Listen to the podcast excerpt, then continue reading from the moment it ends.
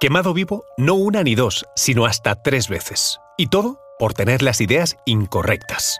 Ese fue el destino de Miguel Servet, teólogo y médico español del siglo XVI, descubridor además de la circulación sanguínea pulmonar. En su juventud había abandonado España para estudiar en Francia.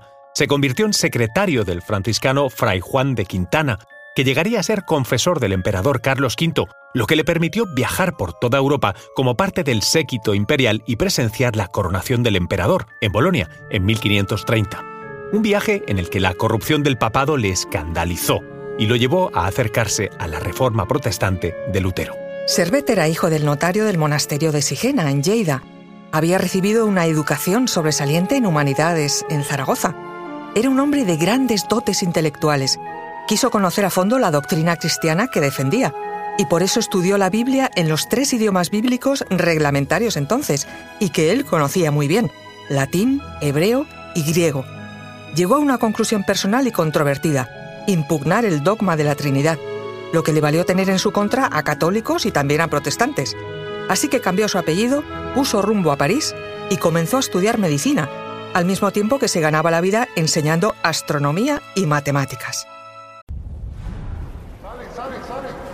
Conoce mejor al equipo que protege nuestras costas.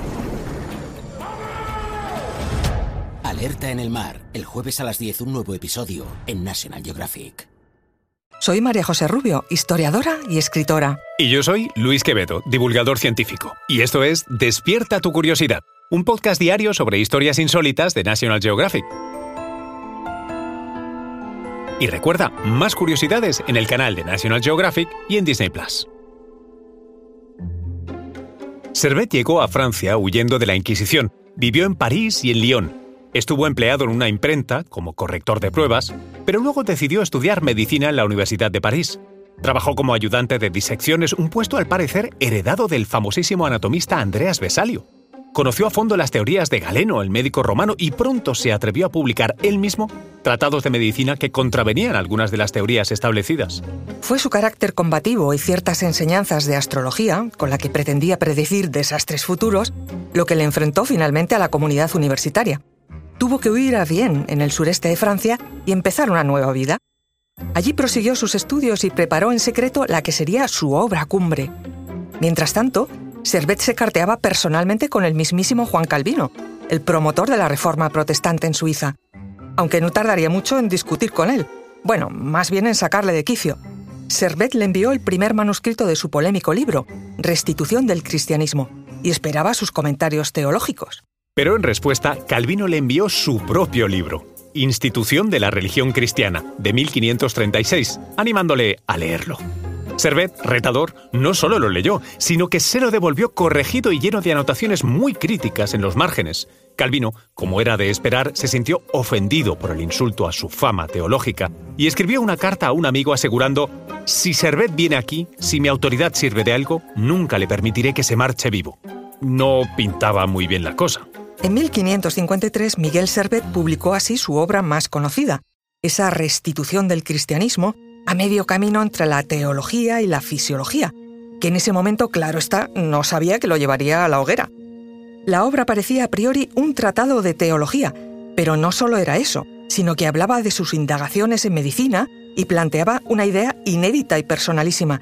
Aseguraba que la fisiología revelaba la conexión divina del ser humano que el alma, emanación de la divinidad, tenía como sede la sangre del cuerpo, y que gracias a la sangre, el alma podía estar diseminada por todo el cuerpo, de manera que el hombre asumía así su condición divina.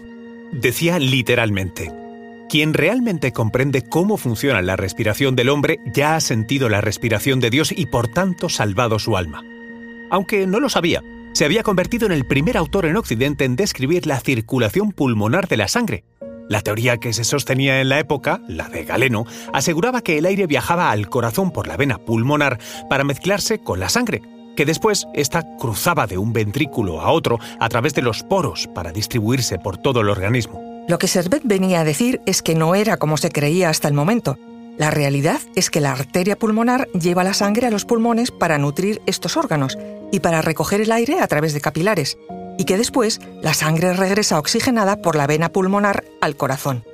Lo que venía a decir es que no existe comunicación directa entre los ventrículos, sino que la sangre pasa de uno a otro únicamente previa circulación por los pulmones.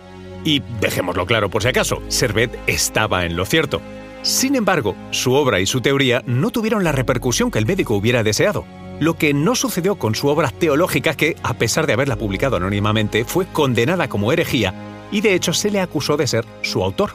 Se cree que detrás de la denuncia podría estar el propio Calvino. La Inquisición de Lyon lo detuvo en 1553, pero Servet logró escapar. En su ausencia, la condena fue cumplida de modo simbólico, ya que la obra fue quemada junto a su efigie. Pero como ya te hemos contado, la cosa no acabó bien para nuestro protagonista. Fue en esa huida cuando los acontecimientos se precipitaron y por causas desconocidas decidió recalar en Ginebra. Sin saberlo, estaba firmando su sentencia de muerte. Fue reconocido, detenido y juzgado por herejía. Durante un largo proceso se le interrogó profusamente. Sostuvo debates de alto carácter teológico, en los que pidió tener un cara a cara con el propio Calvino, que fue el instigador de su juicio y sentencia. Calvino intentó en el último momento influir para que le cambiaran la forma de ejecución, es decir, que le cambiaran la hoguera por la decapitación, pero ya fue todo inútil. Sentenciado pues a morir en la hoguera, el 27 de octubre de 1553, Servet ardió en Ginebra con un ejemplar de su obra atado al brazo. Era la segunda vez que era quemado, pero ya sabes que no hay dos sin tres. Y en 1942, el gobierno francés, que colaboraba por aquel entonces con la ocupación nazi, decidió que la escultura de Servet en la población de Annemasse debía ser quemada por tratarse de un monumento a un polémico librepensador. Así que, no contentos con retirarla, la arrojaron a las llamas hasta fundirla y así quemar por tercera vez a uno de los pensadores españoles más importantes de la historia. Nos queda el consuelo, algo magro, de saber que, en 1960, se restituyó su escultura.